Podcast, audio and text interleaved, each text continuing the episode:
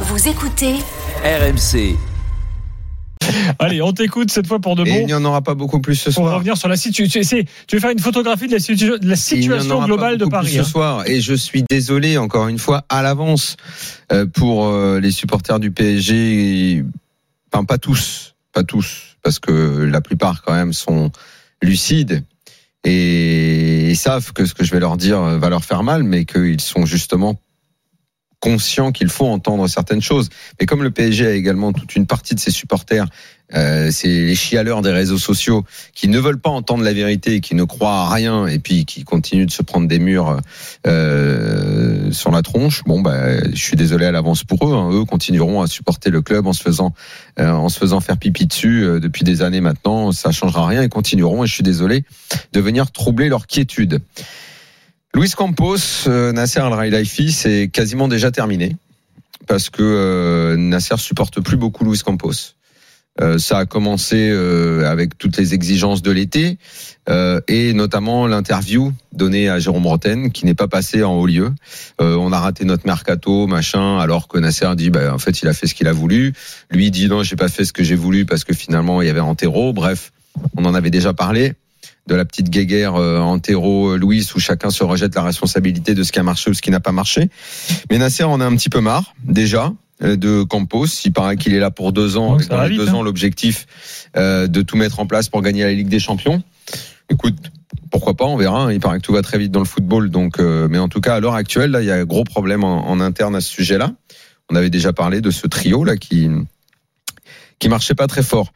Au centre euh, du problème, il y a les fameuses promesses dont on n'arrête pas de parler. On n'arrête pas de parler parce que finalement, tout tourne autour de ça, de ce qui a été annoncé et de ce qui est fait, de ce qu'on nous a vendu et de euh, ce qu'on reçoit aujourd'hui. Tout tourne également autour de la prolongation de, Kylian Mbappé et on s'aperçoit qu'au final, Nasser El Khelaifi était comme d'habitude dans une opération de communication, mais que finalement, je pense qu'il il en a rien à cirer de Mbappé. Ce que lui disait, et finalement toujours dit, Mbappé ne partira pas libre. Mbappé, on va le garder, on va réussir. Et comme est arrivé l'humiliation face au Real, il a fait exactement ce qu'il avait fait après le Barça, à savoir briller sur le marché des transferts. Et là, c'était Mbappé va rester, ce sera notre victoire. Ce qu'on n'a pas eu sur le terrain, on l'a en coulisses. Enfin, c'est sa Mhm. réflexion. hein. Lui, il croit que ça marche comme ça et que c'est ça qui est formidable. Sauf qu'il a sorti euh, cette victoire d'un tas de promesses qui aujourd'hui euh, donne quoi? Une situation inextricable euh, avec un Kylian Mbappé qui est au bout du rouleau. Aujourd'hui, il se fait tomber dessus par à peu près tout le monde, Mbappé. Euh, les critiques sont très négatives, les supporters euh, le jugent très négativement pour euh, une succession de, de caprices. Il faut dire que Mbappé ne fait pas grand-chose euh, pour redorer son image parce que il s'enfonce lui-même euh, dans cet esprit négatif au point qu'il peut lui arriver de dire que même s'il y a une ouverture en janvier, il se cassera en janvier. Mais en tout cas, à la fin de l'année, c'est terminé. Dire en privé. Hein. Oui, bien sûr, parce que parce que parce que tout simplement, il en a marre. Moi, j'aimerais juste dire, je, je vais pas forcément le défendre. Attention, juste dire que chacun chacune des personnes qui nous écoutent se mettent devant une glace et disent si mon patron me fait autant de promesses que ça et qu'à l'arrivée je me fais à ce point prendre pour un con, est-ce que réellement je veux bien le vivre? Entre ce qu'on lui a dit et ce qu'il y a, très franchement, je peux comprendre par moment qu'il en est parfois un petit peu marre. Entre les différentes humiliations comme évidemment le penalty gate, qui est fondamentalement pour les joueurs de ce niveau-là avec un tel ego, peu importe dans quel club, une humiliation Hum. totale. Euh, ça c'était la première étape où finalement on a dit ah bon ben finalement bah, c'est pas moi le patron, c'est soi-disant on devait construire autour de moi. La promesse du numéro 9, promesse du numéro 9 qui a quand même conduit Luis Campos à considérer que ça, allait- ça allait peut-être être équitiqué ce numéro 9, 35 millions dans un vrai faux recrutement parce que ce sera pour l'année prochaine. Euh, Permettez-moi une devinette, quel salaire mensuel d'Ekitike, s'il vous plaît Faites-moi rêver, messieurs. Euh, à l'échelle du PSG, euh, salaire mensuel, euh, 150 000 200 Le juste prix, on joue. Je suis pas très croix. Montez, messieurs, vous êtes loin. Vous êtes loin. 200 300 320 Vous êtes très loin, messieurs. ah bon? Par 600. semaine 600 000 euros? Brut brut. Ouais. Je sais pas si vous mesurez le délire. Le délire. Pour un joueur qui ne joue jamais. Alors je sais pas si c'est lui le neuf autour du euh, autour de, de qui pivot. devait tourner le fameux pivot. Hum. Euh, mais bon, voilà, voilà, voilà, C'est pas lui, hein. voilà la situation. C'était pas lui, en l'occurrence, la cible. Le pire. Non, non, non, bien sûr. Non, mais le Mais c'est parce que comme Mbappé voulait jouer avec un neuf, je dis il y en a un au club. Il y en a un au club. qui est mais- payé euh, une fortune, recruté une fortune, mais qui évidemment, comme tous les autres remplaçants, parce que les remplaçants au PSG, en fait, c'est euh, c'est euh, c'est c'est Jacouille dans les visiteurs. C'est les mecs qui sont assis dans un coin, il y a les sénateurs à table, et puis on leur balance les miettes, on leur balance les restes. Parce que rien n'est fait pour euh, leur acclimatation. Fabian Ruiz, Solaire, bon Solaire, on sait qu'il est venu pour faire plaisir à Georges à Georges Mendes. Du coup, Solaire, pour pour, faire faire, rentrer pour des sous faire à Valence. aujourd'hui comme Jacouille, il peut. les mecs, les mecs auront un temps de jeu très limité. Puis de toute façon, on fera rien pour euh, pour les acclimater. Ils prendront jamais la confiance. Et puis finalement, ils feront comme ceux des dernières années qui ne se sont jamais imposés. On a construit l'équipe donc. Ça devait être une équipe pour Mbappé et on s'aperçoit au final que Mbappé est celui, le seul joueur de cette équipe, avec peut-être dans une certaine mesure, euh, Verratti, le seul qui ne joue pas à son poste ou comme il a envie de jouer. On a construit un, un 3-4-3 pour faire jouer Ramos, pour mieux utiliser Hakimi et Mendes, et pour faire jouer les trois devant. Et celui qui, dans les trois de devant, s'en plaint tout le temps, bah c'est euh, Kylian Mbappé qui n'arrive pas à supporter cette situation.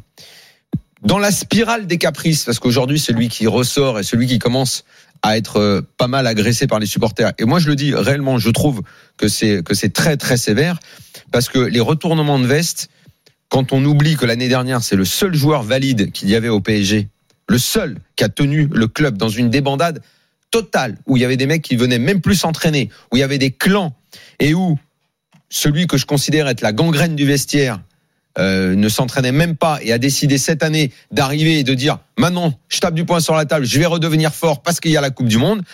Vous aurez compris que je, je parle de Neymar. Lui, il a fait 50 caprices.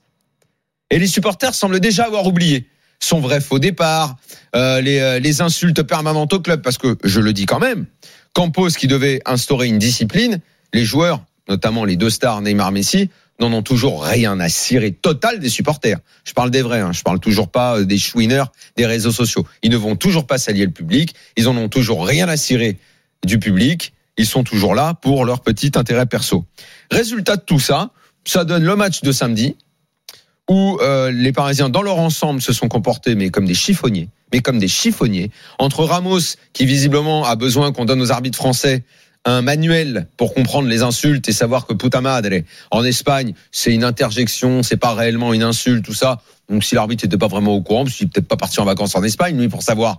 Donc visiblement Oui, bon, c'est pas si vas en grave. vacances en Espagne, les gens que tu croises dans la rue te disent Voilà. pas puta madre. Non, mais j'ai euh, vu, j'ai vu plein de sites là, euh, Hmm. euh, dirigés là, Twitter, machin, dirigés par des euh, par, par par des jeunes supporters parisiens euh, criant au scandale pour le carton rouge. Bah non, on se met pas le nez collé à celui de l'arbitre en lui disant putain madre et en espérant que euh, l'arbitre nous comprenne euh, comprenne que c'est euh, que c'est juste une expression en Espagne et que c'est pas réellement une insulte. Non, on fait pas ça. On fait pas comme Verratti en permanence une pression derrière l'arbitre à insulter tout le monde. On vient pas chouiner comme Marquinhos à la mi-temps à la fin du match à un complot international euh, contre le PSG parce que les arbitres en veulent au monde entier. Je vais vous dire. Les arbitres français, dans leur ensemble, trouvent que les Parisiens ont une attitude absolument détestable. Et même des arbitres internationaux, parce que les arbitres se parlent entre eux. Alors quand on en connaît quelques-uns, ils vous disent ce qui se passe. Beaucoup d'arbitres internationaux qui les, qui les ont sous la main en Ligue des Champions trouvent que les Parisiens ont tous des attitudes détestables. Évidemment, Neymar en premier, qui fait euh, ses cinémas permanents à se rouler par terre, à, à faire des vols planés, Vous avez des, vu la des des déclaration de. Van Basten sur Neymar? Vas-y, fais-moi rêver. Van Basten qui dit c'est insupportable, j'espère qu'un jour quelqu'un va vraiment s'occuper de lui. En, mot, en mode. euh, Et c'est Toujours à chouiner, insupportable. voilà, dire ça, c'est pas non plus très glorieux de la Non, part de Van sûr, Basten, sûr, parce que bon, euh, tu vois, mais euh, voilà. Voilà. Voilà où on en est aujourd'hui, une situation que très franchement on attendait. Bon, moi je, je savais que la révolution ne donnerait rien, mais je pensais pas que ça se dégraderait aussi vite. Donc là maintenant on a des matchs, on est effectivement totalement 100% individualité. Euh, ils peuvent gagner demain, ils peuvent gagner après-demain, dans une semaine. Il n'y a pas d'équipe, il n'y a pas de groupe, il n'y a pas d'entraîneur. Il y a un directeur sportif qui est déjà contesté. Ils vont avancer dans leur saison comme d'habitude, en misant sur les exploits éventuels des individualités, en étant toujours l'équipe en Ligue des Champions qui court le moins. Après trois matchs, c'est la stat, c'est l'équipe qui court le moins. Elle n'a pas envie de faire d'efforts. L'an dernier, c'est eux qui couraient le moins, ils ont été champions. À la, à la, à la, ouais, en championnat. Euh, Mbappé, euh, je sais même pas s'il dépasse les, les 7 km dans les matchs de championnat. Au dernier match de Ligue des Champions, il était à 7,5. Voilà où on en est aujourd'hui au Paris Saint-Germain. Merci. Florent, euh, est-ce que tu veux rebondir sur ce, Ben non, mais ce je, constat je suis content sur un point parce qu'on n'était pas forcément d'accord, c'était pas vu, mais en mois de juin dernier, on est allé près de Nantes, tu sais, avec l'after. L'after est dans le pré, euh, dans la région de, de- du Muscadet. en juin dernier, exactement. en juin. Et j'avais dit, et Daniel n'était pas d'accord avec moi, mais il n'était pas à l'antenne à ce moment-là. Il m'avait fait non de la tête dans le public, donc je suis un peu, enfin, je suis, enfin, à surpris, puis après depuis, il a changé sans doute un peu d'avis. Mais j'avais dit, écoute, je pense qu'on va bien rigoler une nouvelle fois parce que je pense que le cirque est en marche. Quand Campos arrivait, hein, euh, j'entendais par rapport à la situation Enrique, Campos. euh, Campos, Galtier, euh, et surtout le fait que les, les, les joueurs majeurs restent. Daniel pensant à l'époque, j'imagine que euh, non, Campos effectivement allait pouvoir peut-être mettre de l'ordre parce que peut-être qu'à l'époque tu pensais que euh, il allait avoir le pouvoir suffisant pour le faire. Le recrutement n'était pas fait, n'était pas terminé. Neymar pouvait encore partir. Il y avait encore effectivement beaucoup de choses. Moi effectivement, j'ai dit on, va rigoler parce que je pensais que ce qui n'était pas viable déjà, c'était la première, enfin la situation de Campos qui est conseiller d'un, enfin qui n'était pas, qui n'est pas directeur sportif du club d'ailleurs au Pa- au Paris Saint-Germain. Moi, à partir du moment où j'ai su qu'ils se sont plantés, qu'ils n'ont pas réussi à faire Zidane, j'ai moyennement cru à quoi que ce soit au PSG. Ouais, mais ça c'était sur l'entraîneur. Mais après, moi, je parlais plutôt de l'organisation, parce qu'en Mm. fait, ce qui m'intéresse, euh, j'ai envie de dire un petit peu comme à Lyon, d'ailleurs. euh, je, fais un peu, je dévoile un peu une partie de la, de la vie là pour 23 heures, mais malheureusement, le problème n'est plus en ce moment sur le banc de touche. Il est toujours au-dessus euh, du, du banc de touche. Il est toujours dans dans, ce qui représente la direction du club. Et c'est pour ça que le choix de Campos, effectivement, ce conseiller sportif. Euh, qui- enfin, ce, ce choix-là n'était pas forcément le bon, ça je l'avais dit bon dès le départ, mais après euh, on verra, les résultats nous donneront peut-être tort. Mais c'est surtout que la, direction, ce qui est très surprenant, c'est qu'une direction qui a autant échoué, qui, est qui connaît aussi peu le foot, n'ait pas été challengée, n'ait pas été euh, changée en fait, que Nasser ait continué à être le président du, du club. J'ai à peu près le même avis effectivement sur la direction de l'OL. Donc ce qui arrive derrière, moi je suis plutôt euh, j'essaie d'être plutôt indulgent, donc finalement avec Galtier, parce que Galtier dans tout ça, euh, pour faire avancer ce, euh, ce, ce mouton à cinq pattes, il s'en sort plutôt pas si mal. Et je reviens encore aussi sur ce qu'on s'est dit la semaine dernière. Daniel parlait de tests pour Benfica. Bien sûr qu'ils ont été challengés d'ailleurs par le Benfica, mais ils ont ils ont plutôt été ils ont plutôt répondu euh, comme ils l'ont fait jusqu'à depuis le début de la saison en Ligue 1 les Parisiens. Ils ont plutôt euh, Galtier a plutôt réussi son début de saison avec l'effectif parisien tel qu'il l'a. Sauf que effectivement, il a fait le plus facile parce que pour l'instant, il a donné ce que les joueurs attendaient.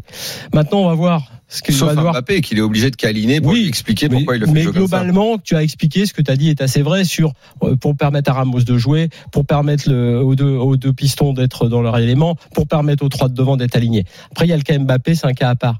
Mais je dirais que Galtier a plutôt réussi ça. Moi, je trouve que contre Benfica, ils ont pris la mesure comme d'habitude en Ligue des Champions, que c'était plus dur, mais ils ont quand même été là.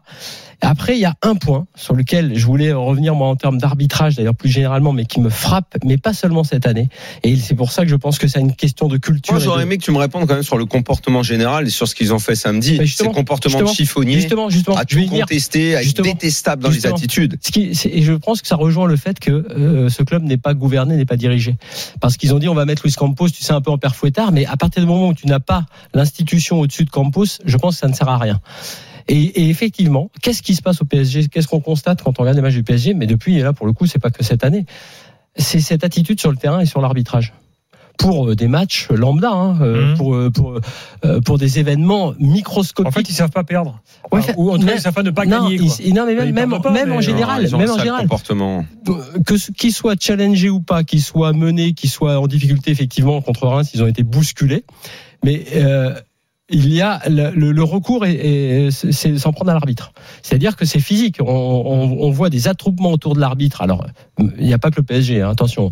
Mais euh, venant du PSG qui domine globalement la Ligue 1, c'est assez étonnant. Venant de joueurs qui ont ce niveau-là, cette, euh, cette, euh, ce, on va dire ce charisme et cette expérience, c'est très très étonnant.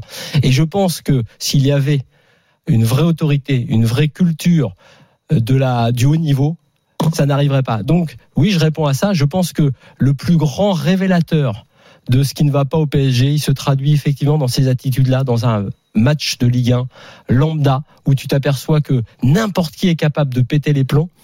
Et je dis aussi qu'il n'y a pas de leadership. La prétention aussi. Ouais, mais même Marquinhos. Marquinhos n'est pas un capitaine. Et j'adore ce joueur. Hein. J'adore le, le- le footballeur. Qui est nettement en baisse cette année. hein. En plus, il est un peu en baisse sportivement, mais malgré tout, aussi, ça n'est pas un capitaine.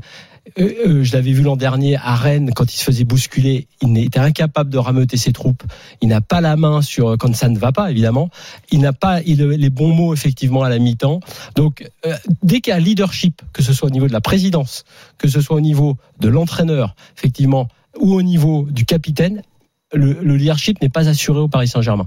Donc, effectivement, quand tu te euh, euh, heurtes à des à des à des, à des clubs historiques qui eux ont travaillé cette histoire, cette culture, où euh, effectivement le président à Madrid dit à un moment donné à Sergio Ramos, bah non, ce sera pas deux ans de contrat, ce sera un an ou rien. Bah c'est comme ça que ça se passe dans, dans, dans la plupart des grands clubs. C'est pas comme ça que ça se passe encore au PSG. Donc moi je dis tout simplement, je suis pas aussi sévère que Daniel, parce que je pense que ils sont encore capables de faire des, des choses intéressantes. Je pense juste que le PSG continue d'apprendre et que ça, tu perds du temps parce que tant que tu ne changes pas de direction, cet apprentissage ne, ne, durera que plus longtemps. Mais en 10 ans, combien d'entraîneurs, combien de directions sportives? Est-ce que ça montre pas ce que je dis très souvent que le PSG a le plus mauvais président Oui, oui. euh, d'Europe, du Oui, monde, certainement de la beau- galaxie même Tu vois, là, tu t'en prends à, à Camp au sac Galtier. Mais c'est très simple. Pas très simple, c'est pas simple. C'est le président. C'est la- c'est le leadership. Oui, c'est moi, tu sais, c'est l'actionnaire. j'ai toujours dit que c'était le plus mauvais président de l'histoire du club. Bon les gars, j'ai retrouvé juste la déclaration de Van Basten euh, sur Neymar. Il dit Neymar est un bébé pleurnichard. Il provoque constamment les joueurs. En une seconde, il commettra une faute sur quelqu'un et la seconde suivante, il jouera à nouveau la victime. Il n'y a pas la permission de le toucher. J'applaudirais si quelqu'un s'occupait réellement de lui. Ouais. C'est une personne désagréable sur le terrain. Voilà ce que dit Van Je suis Basten. absolument d'accord avec Van Basten. Je rappelle quand même qui Alors, est moi, Van je suis pas Basten. d'accord avec la fin de la phrase. Ouais, on- Ah non, parce oui, que là, oui, là, oui. là, euh, oui. tu vas avoir des choses. Tu sais, Maradona, Oui. il s'est fait casser les jambes pour des Oui. raisons euh, un Hmm. peu identiques. hein. D'accord, d'accord. C'est vrai, t'as raison là-dessus. Enlevons ce point. Mais rappelons quand même qui est Van Basten. C'est un mec qui a arrêté sa carrière parce qu'il se faisait déglinguer sur les terrains. Et Van Basten est probablement à l'origine, Platini l'explique, d'un changement de règles au sein du, board et des tacles par derrière. C'est suite au, euh, c'est lui parce qu'on a vu à quel point il a été vite blessé dans sa carrière et qu'il a dû arrêter jeune et qu'il a joué longtemps blessé et que c'était un joueur fantastique, hors norme, peut-être euh, l'un des top 3 numéro 9 de l'histoire du foot, qu'on a modifié les règles et qu'on a sé- sévi au niveau des cartons jaunes, au niveau des cartons rouges et notamment en punissant le tacle par derrière. Donc Van, Van Basten, on n'est pas en train de parler d'un défenseur bouché ou quoi. Il y a peut-être des gens qui nous écoutent qui savent pas qui il était. Donc effectivement, en retirant le bout sur j'espère que quelqu'un va s'occuper de son cas parce que ça veut dire quelqu'un qui le blesse. Non, mais tout le reste, il a 100% raison. Neymar est un joueur absolument détestable. Dans un instant, Pierre-Antoine avec nous. On continue le débat autour Sans du parler PSG. de ce qu'il est d'un point de vue humain pour son soutien politique. On entendra également Christophe Galtier reparler de l'histoire du pivot euh, du, euh, du week-end, euh, plus euh, l'actu de veille de match face à Benfica, bien sûr le PSG toujours en programme. Euh, toujours 2-1 pour Sochaux face à Saint-Etienne, le traditionnel, on confirme le score final dans quelques secondes. Là tout de suite dans l'after.